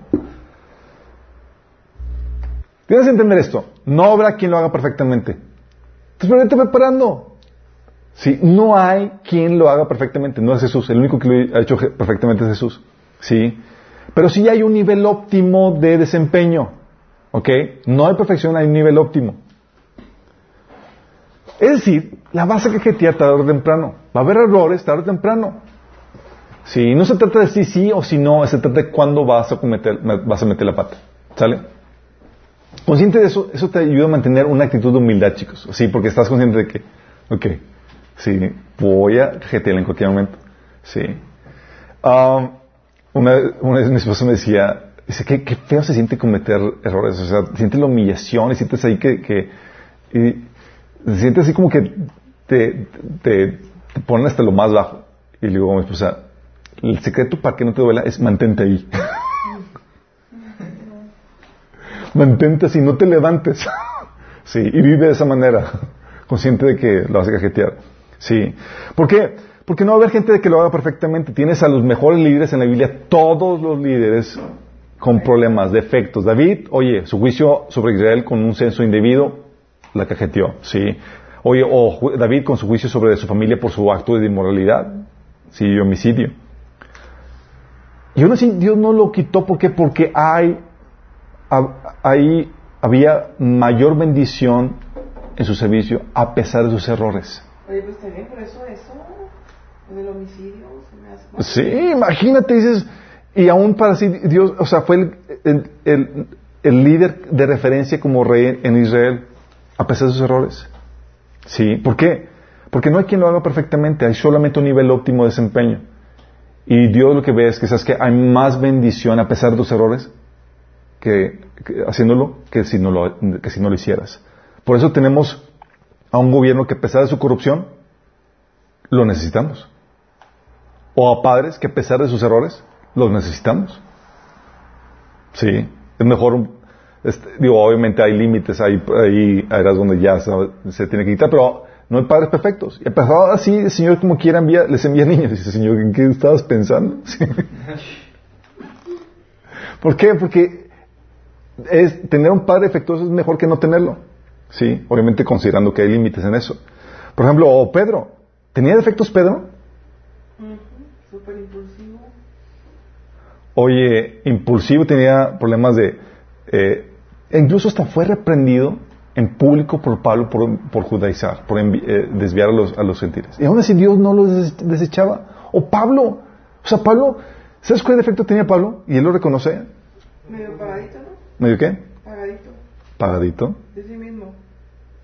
El problema de Pablo que menciona en 2 Corintios capítulo 12 era su orgullo. Por eso. O sea, a causa de la revelación, para, para, para que no perdiera piso, Dios tuvo que enviarme un aguijón en la carne. O sea, tengo problemas de orgullo, chicos. ¿Sí? Qué fuerte. O Abraham, su error, ¿se acuerdan? ¿Cómo se llamaba su error? Sara. Ismael. No. ¿Por qué? No, no, no era su error, Sara era su esposa. Por eso, pero Sara la estaba. Es mi hermana. Le dijo un rey. No, no, pero sonó como... como... Como que haberse casado con, con Sara. Sí. ha sido un error, o sea. Sí. O los hermanos de José, o sea, eh, que vendi- eh, vendiste, o sea, vendieron su- a sus hermanos por, por envidia. Imagínate los hermanos. ¿Se acuerdan que Rubén quiso de- guardarlo de, de, de, eso y nada más se descuida, va a hacer un mandado, regresa y, y, y mi hermano, pues ya lo vendimos. Bueno, ¿a cuánto me tocó? Sí, se repartieron la ganancia. Sí. ¿Por qué? Porque siempre hay un beneficio mayor que el daño por el fracaso o por la metida de pata que puedas dar. Sí. El beneficio será mayor. Y el líder maduro, chicos, es aquí donde tienen que ustedes aprender a lidiar con el fracaso. Todos vamos a tener que lidiar con eso. Pero el fracaso lo que hace es que te forja, te purifica, purifica tus motivaciones y te lleva a un nivel mayor de madurez. ¿Por qué? Porque solamente los maduros saben lidiar con el fracaso. Si ves a una persona que ya no volvió, ya el fracaso lo quebró, ya no hizo nada, es no tenía la madurez necesaria. Porque para vencer un fracaso requieres madurez, requieres el carácter de un líder. ¿Sí me explico?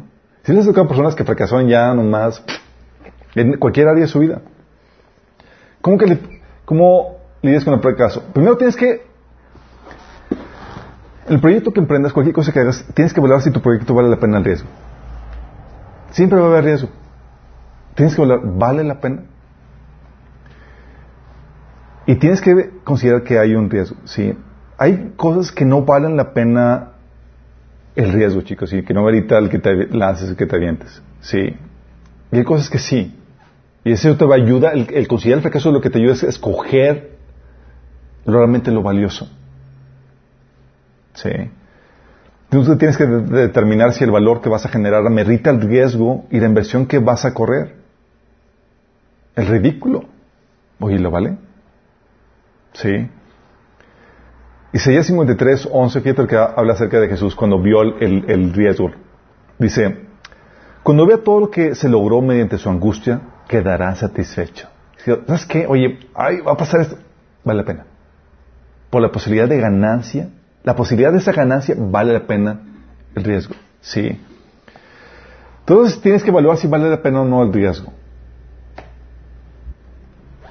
Eso es muy importante, chicos, porque lo que te va a mantener para que puedas levantarte ante el fracaso es vale la pena. Y lo que te va a mantener eh, lidiando con la oposición es, es consciente de que vale la pena. ¿sí?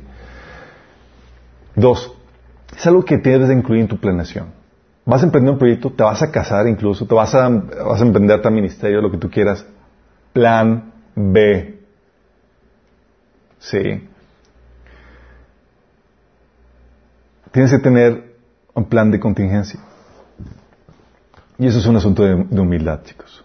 Sí, muchos cristianos no lo hacen porque a veces compramos, hemos comprado una, una idea de que, de que si lo piensas o si lo temes te va a venir. Eso no es cierto.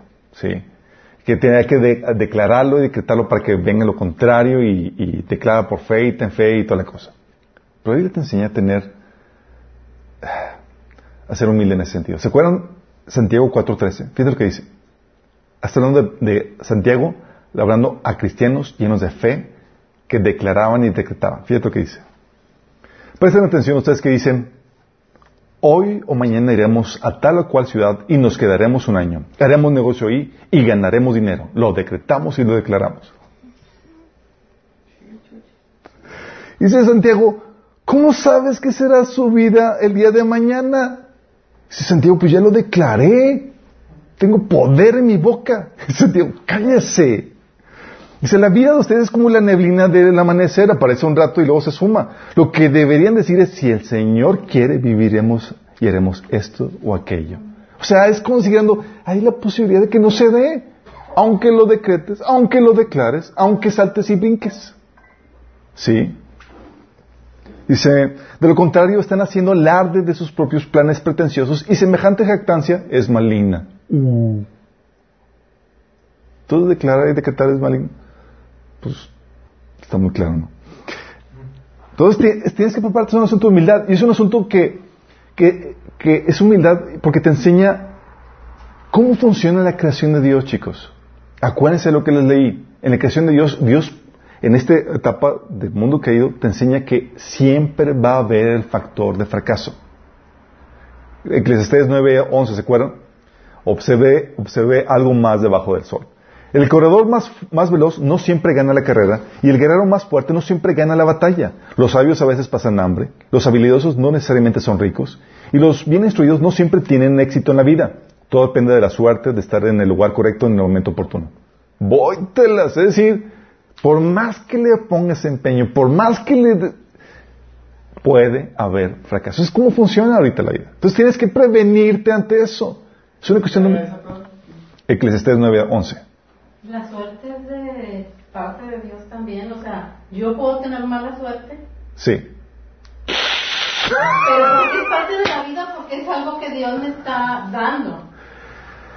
Ok, la, la- la- dice la Biblia, dice la Biblia que dice, di- dice, dice la Biblia que la, suerte eh, se echa el regazo de, de- eh, se echa en el regazo por los resultados de Dios. Pero cuando hablamos de la suerte, de qué tan bien te va o qué tan mal te va, depende de muchos factores. Uno es si estás en obediencia a Dios o no.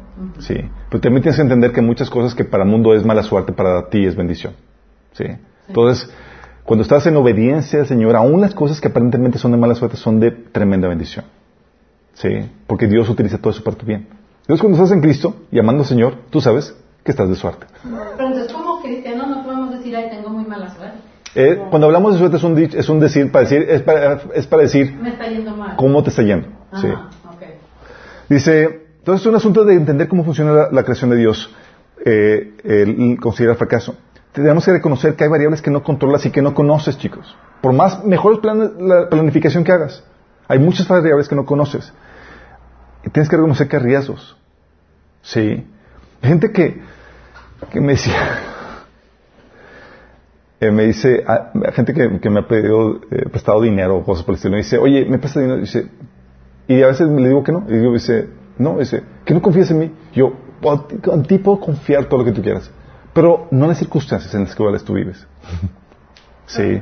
Tú estás haciendo un plan de que me lo vas a pagar el futuro, sí. Pero la problemática es que no conoces el futuro y todas las variables que, que hay en, en mente. Hay siempre factor de riesgo. Y considerando ese factor de riesgo, no te lo.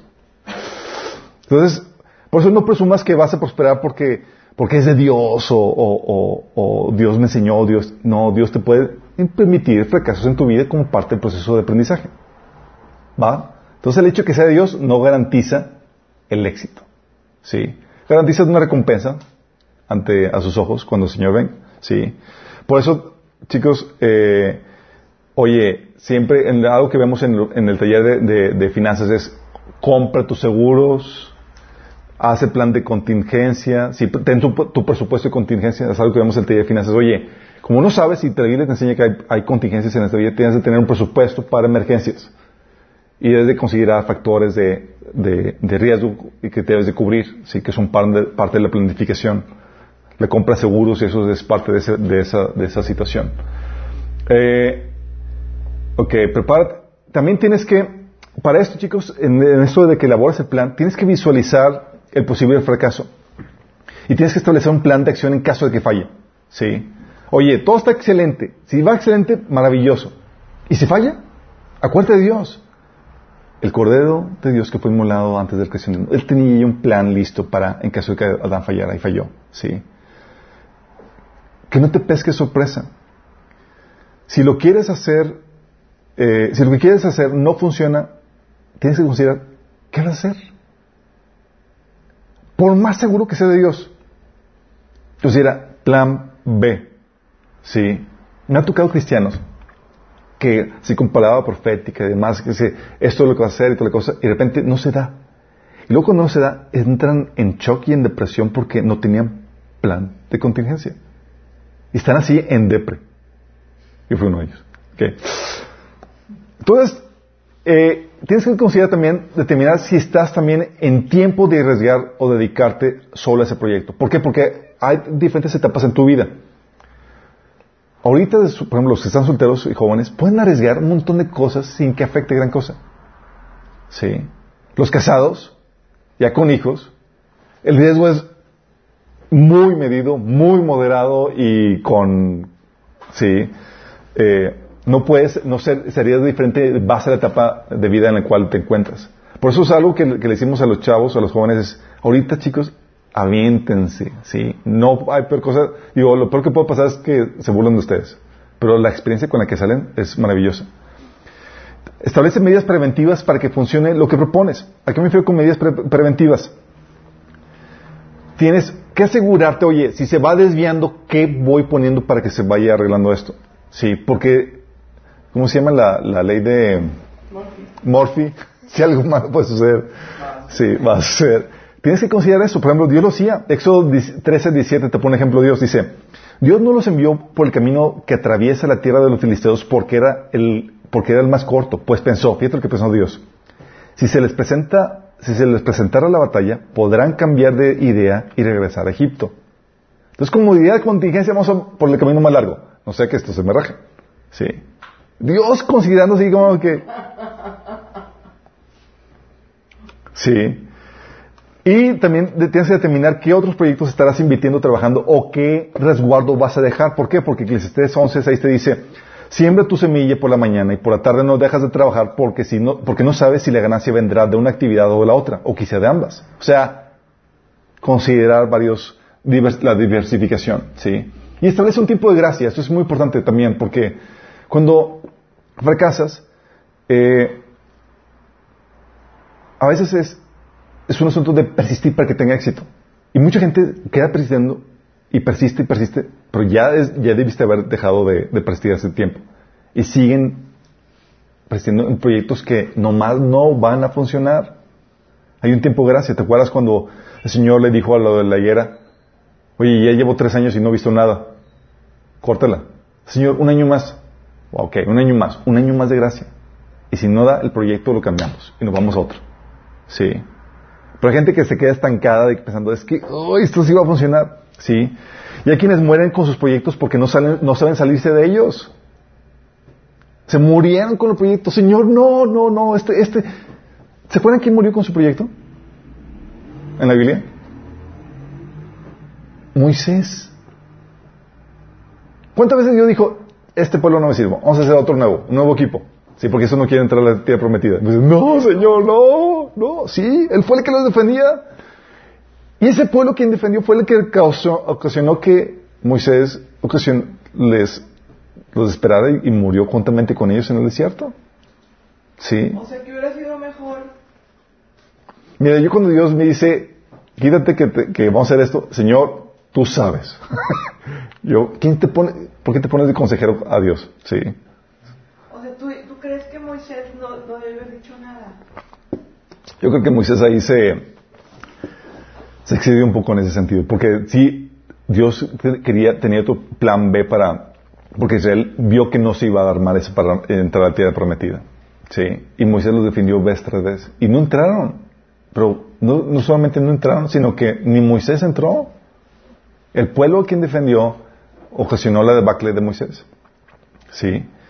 Entonces tienes que establecer tiempo de gracia y tienes que establecer medidas correctivas. Sí. Oye, como la de la higuera, le voy a dar un trato especial, le voy a poner más fertilizante, voy a hacer, sí, medidas correctivas. Y entonces prepárate para el fracaso y disminuye la posibilidad para el fracaso. ¿Cómo disminuyes la posibilidad de fracaso, chicos? Está el fracaso latente, la posibilidad, pero hay de medidas a medidas. ¿Cómo podrías disminuir la posibilidad de fracaso?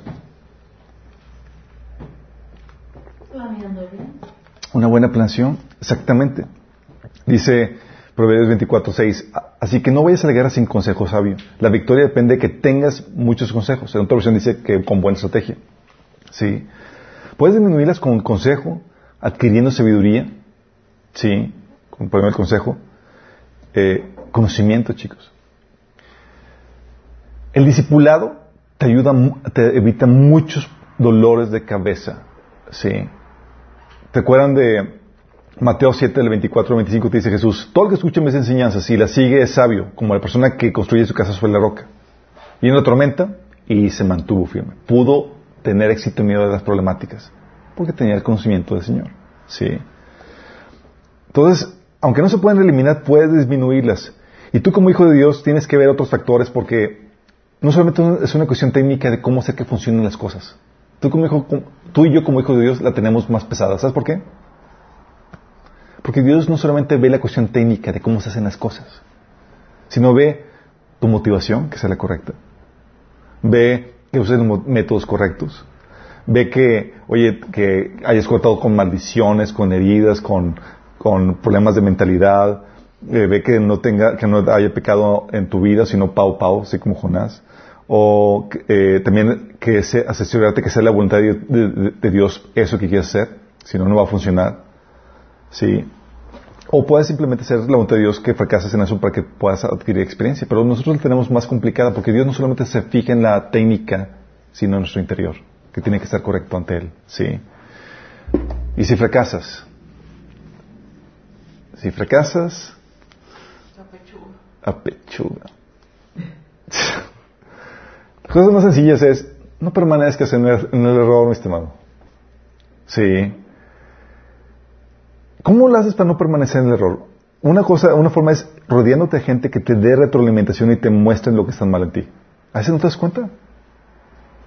Por ejemplo, típico fracaso es, oye, me divorcié. Y no sabes exactamente por qué llegaste a la situación tan patética en el matrimonio que te llevó al divorcio. Sí. O sea, tiene que haber gente que te, que te dé retroalimentación, que te muestre lo que está mal, lo que se llama cobertura. Sí. O, por ejemplo, Natán, ¿se acuerdan que reprendió a David? David como si nada. ¿Sí? O le, le envía a Dios un altar para reprenderlo. O Pablo reprendiendo a Pedro. ¿Se acuerdan? Y en público. Sí. Por eso, Mateo 18 nos dice que si tu hermano pega contra ti, ¿qué, qué hagas? Vayas. ¿Sí? No dejes que tu hermano vaya en- hacia su fracaso o permanezca en él. Hazle ver la falta. ¿Sí? ¿Mande? En privado, obviamente. Si no entiende, ya con testigos y si no, ya lo exhibes públicamente en Facebook. Digo, ante la iglesia. Debes facilitarlo, obviamente, creando un ambiente de confianza a tu alrededor. No te salgas de la cobertura. Hay gente que, que por orgullo no recibe retroalimentación porque su, su valía depende de, de- estar en lo correcto y, de- y del que dirán. Y eso te, te cierra recibir eso. La otra es capitaliza el fracaso, chicos. ¿Vas a entender esto? Fracasar por sí mismo no te añade nada hasta que lo capitalices. ¿Y aquí me refiero con que lo capitalices? Hasta que aprendes que hiciste mal. ¿Cuál fue la falla? Por eso una cosa que termina este fracaso es requiere mucho tiempo para, ok, pensar, retro- tener, hacer la inspección. ¿Qué fue lo que falló? Sí. Aprende qué fue lo que hiciste mal. ¿Se acuerdan de, de, de Nehemías? Eh, 13, en, en Nehemías hubo un episodio donde el pueblo de Israel, después de que salió de exilio, regresa a, Jerusalén y comienzan a cometer las mismas burradas que les ocasionó, que ocasionó el exilio. No aprendieron. Y había uno ahí que se había percatado la situación, que era Nehemías, y digo, ¿estos tarugos qué está pasando? Dice Nehemías, por el mismo tiempo me di cuenta que algunos de los hombres de Judá se habían casado con mujeres de Asdod, Amón y Moab. O sea, se casaron con gente pagana. Dice, de modo que confronté a los hombres y pedí que cayeran maldiciones sobre ellos. O sea, Nehemías estaba... Dice, golpeé a algunos y les arranqué el cabello. ¿En serio? No, es en serio, no es la versión, así es. Les hice jurar por el nombre de Dios que no permitieran que sus hijos, su hija se casaran con la gente pagana de la región. ¿Acaso, y fíjate lo que dice, ¿acaso no fue exactamente eso lo que llevó Salomón, rey de Israel, a pecar? Fíjate, ¿qué fue lo que hizo Nehemías? Aprendió de los errores. Aprendió, es, hey, estás cometiendo la misma burrada. Sí. Tienes que aprender qué fue lo que hiciste malo para que no vuelvas a cometer el mismo error. Y es algo que vemos en la, en emocional. Oye, caes en, eh, a muchas problemáticas que Dios pone en, en tu vida y te sales de esa problemática y vuelve Dios a poner hasta que te confrontas con lo que está mal en ti. Sí. Porque si no aprendes, vas a seguir sufriendo. Levíticos 24, 26, 24 te da un ejemplo. Dice, si todavía no aprenden la lección y continúan en su hostilidad hacia mí, entonces yo mismo seré hostil con ustedes y los, los castigaré siete veces más con calamidades por sus pecados. O sea, Dios, ¿no entendiste la lección? Vamos a, subirle el fuego. Sí, es muy importante que capitalices eso. Que tu experiencia, chicos, no sea en vano. O sea, ya caíste, ya es un asunto que, que trae una pérdida, pero mayor pérdida es que no le saques provecho a eso. Es triste. Es algo que, que, he platicado con gente de, que, nos ha venido a mi que dicen, oye, es que fracasé en mi matrimonio, me divorciaste. Dice, el problema no es que fracases, ¿ya lo capitalizaste? Y dice, ¿cómo lo capitalizo? O sea, ¿ya supiste qué fue lo que te llevó a llevar a ese punto? ¿Ya sabes, ya aprendiste la lección de la moraleja? Sí. Porque si no, si no aprendes la moraleja, ¿qué crees? Vas a, corres el riesgo volver a repetirla. Qué heavy. Sí. ¿Se acuerdan a primero, re- eh, obviamente también existe el, el- el- el- el peligro a que des un mal diagnóstico. Ah, es que falló por esto. Y nada que ver. Sí. ¿Cuál es el el peligro a que, a que eh, un diagnóstico equivocado? Primero Reyes 20 de 23 a 25 dice, después de la derrota, los oficiales de Benadad le, le dijeron, ah, es que los dioses de los israelitas son dioses de las montañas, por eso nos ganaron. Pero podemos vencerlo fácilmente en la- si peleamos en las llanuras. Mal diagnóstico, chavo.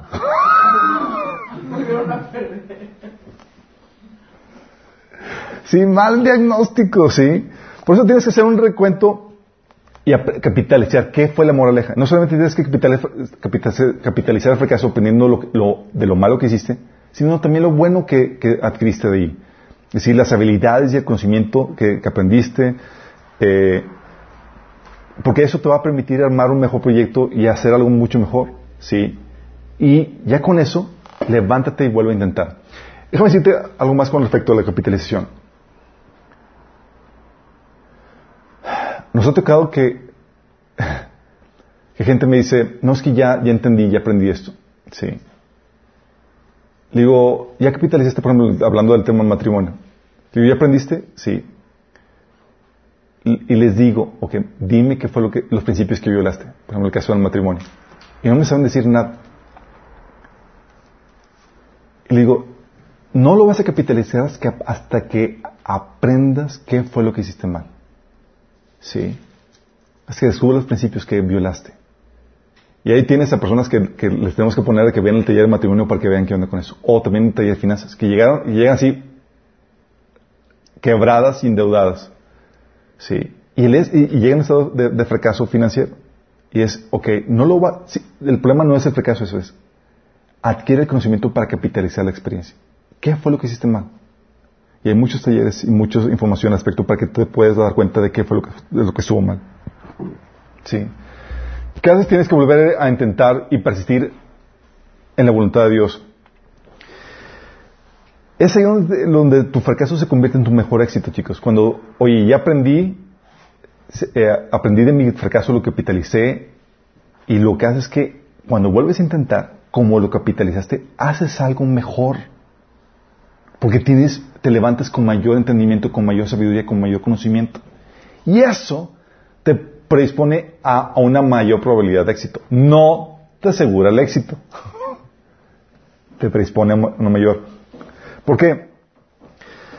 Porque esa manera, chicos, también, si, das- das cuenta, esta es la mecánica que Dios utiliza para nuestra, santificación.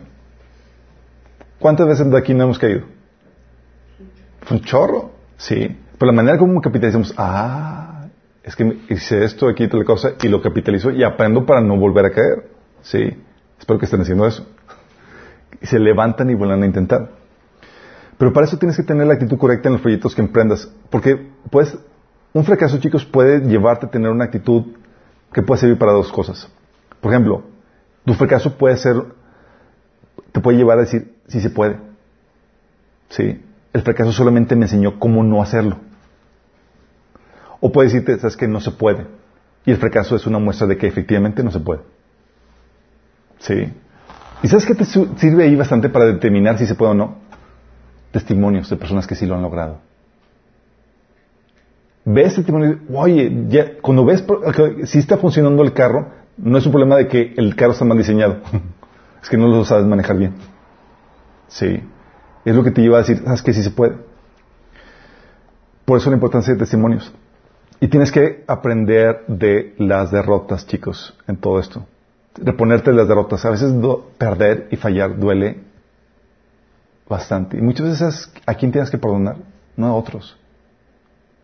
A ti mismo. Porque a veces te mantienes así en estado de derrota y desánimo. Y Dios diciendo, levántate y tú, no, es que no merezco otra oportunidad. Y estás así con la piti para y todo lo que da porque te tachas y, te, y resulta que eres un, un juez más exigente que Dios mismo. Y dice, hey, levántate. Sí, por eso, ¿sabes cuál es la, la diferencia entre Judas y Pedro? Ambos le, le jetearon con el Señor y ambos abandonaron al Señor. ¿Cuál es la diferencia entre Judas y Pedro? Judas cerco.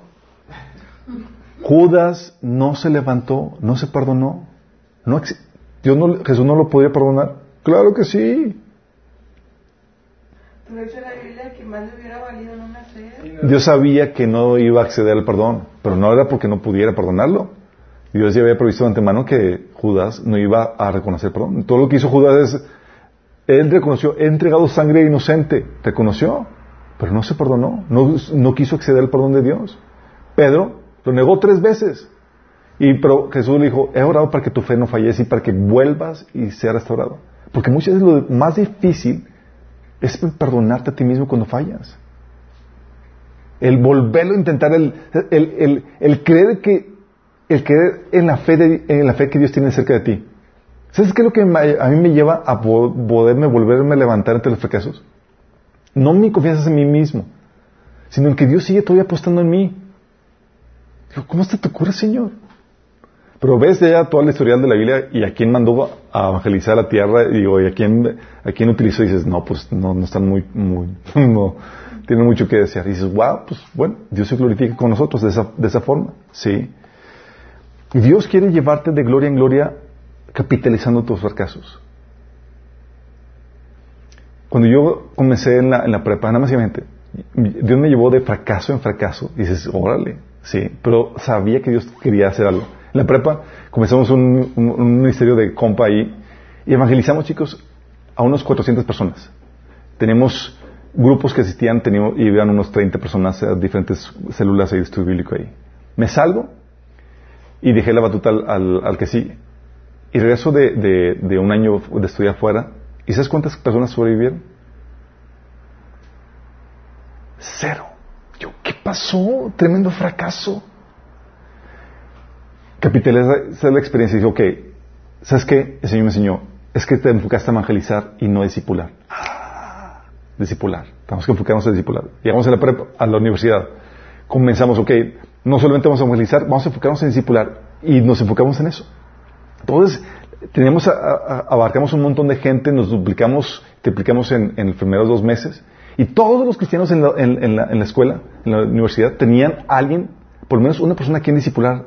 ¡Wow! Y les vendíamos a la gente que se integraba el discipular. Y todo iba a la malla. Y al final del semestre, ¿sabes cuántos sobrevivieron? Esta vez uno. ¿Sabes cuál fue la falla? La falla era que yo no sabía que el llamado a ser discípulos es un llamado a que tú seas un líder, porque solamente los líderes hacen discípulos. Es decir, tú tienes que ofrecer respuestas. La gente llega contigo en problemada con que "Ah, me está yendo mal en la casa, ah, tengo este problema. O sea, y tú tienes que dar respuestas de las problemáticas. Llegaban con eh, chavos con, con llegaba un chavo con el persona que le estaba discipulando y decía, es que tengo problemas en mi casa, la, la, y está todo así depre, y, dice, y el chavo dice, yo también. Y empezaron a llorar juntos ahí. Sí. Otra llega la chica, llega y dice, oye, pero estás- estamos viendo la Biblia, pero ¿qué onda con esto? ¿Dónde, por, qué, por qué no la evolución? ¿Y, qué onda? y le empieza a hacer cuestiones de la evolución y toda la cosa, y, y ya me estaba desconvirtiendo la chica que le estaba eh, eh, compartiendo, porque no tenía respuestas para nada de eso. Porque el llamado a ser discípulo es un llamado a liderazgo. Tienes que tú tener respuestas y madurez suficiente para poder conducir a otro a tu nivel. Si no, ¿dónde lo llevas? Entonces, güey, chin, otro proyecto fallido. Entonces, ¿qué tenemos que hacer? Tenemos que enfocarnos en los cristianos para desarrollarlos para que puedan llevarlos a madurez, para que puedan hacer discípulos, para que puedan evangelizar. fracaso tras fracaso, chicos. Sí, pero la manera en como Dios me ha llevado ha sido capitalizando esos fracasos. Y ahorita lo que tenemos y lo que estamos haciendo es parte de eso. Pero es así como Dios utiliza. Y Dios va a utilizar los fracasos en tu vida en todas las diferentes áreas. Y te va a llevar a, te va a equipar el fracaso y te va a llevar a utilizarlo para bendición de otras personas. Oye, recuerdo mi fracaso y mi ignorancia en el taller de desintoxicación sexual. Utilicé todo eso porque yo recuerdo que iba con pastores de jóvenes, imagínate. Y me daban los consejos.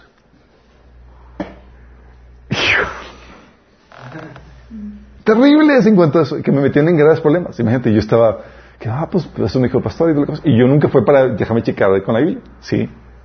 Y ahí tienes graves problemas en ese sentido. Que Dios al final me tuvo que enseñar y toda la cosa, y fue como que, ok, ya que me metí la pata, me costó salir de aquí, pero capitalicé la experiencia. Y salí, de eso salió un taller de desintoxicación sexual. Fueron por fracaso, chicos. Sí. Dices, ¿qué hace Dios? Te equipa con todo eso. Por eso cuando personas dicen, oye, es que fracasé están todos luces, yo, alégrate, porque si llegas al, Señor, ese fracaso se convierte en una herramienta poderosísima en contra del enemigo. Poderosísima. Te equipa, te, te, si es que la capitalizas, si es que la sabes, redimir en el Señor. Sí. Entonces, ¿qué hace? El fracaso te equipa y te lleva a un nivel de madurez porque tienes que saber cómo vencerlo. Y para eso lleva este grado de madurez. ¿Sale? Nosotros vemos entonces cómo el fracaso es parte del desarrollo del carácter de un líder. Por eso, chicos, si se han dado cuenta, tenemos muchas problemáticas con las que uno tiene que lidiar. Y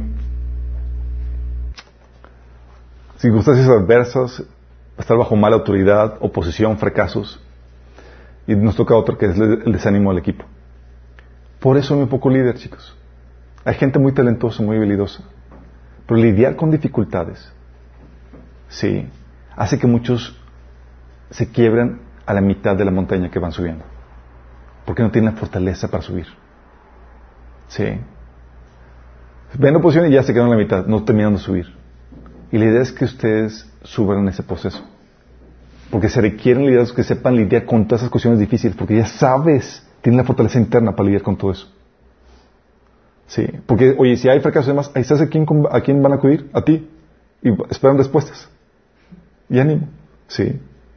Así como fueron con David, se, llevaron a sus esposas, sus hijos, y ¿qué hacemos? Y David, vamos a perseguirlos. ¿Se supo reponer? Sí. Y eso va a pasar contigo. Entonces, ¿qué hace el, fracaso? Te lleva a un nivel mayor de gloria, si sabes cómo capitalizar en Cristo. ¿Oramos? Amado Padre Celestial, damos gracias, Señor, porque tú nos enseñas cómo capitalizar el fracaso, Señor. Y nos enseñas cómo prepararnos para él, Señor. Gracias, Señor, por mostrarnos que es una parte, Señor, que tú has, un elemento que tú has puesto dentro de tu creación, Señor, que debemos estar siempre listos, contemplando la posibilidad de fracaso, Señor. Gracias, Padre, porque eso nos lleva a vivir en humildad, Padre, dependiendo de ti en todo lo que hagamos, Señor, buscando tu sabiduría y tu dirección, Señor. Padre, si fracasamos y caemos, Señor, te rogamos que nos ayudes a levantarnos, Señor. Y te entregamos nuestros fracasos, Señor, para que tú los utilices para tu gloria y tu honra, Señor. Para que traigas un mayor beneficio, Padre. Sabemos que todo obra para el bien de los que te amamos, Señor, y sabemos que aún eso tú lo utilizarás para el bien de nosotros y de más gente. Te alabamos y te bendecimos por ello, Señor. En nombre de Jesús. Amén.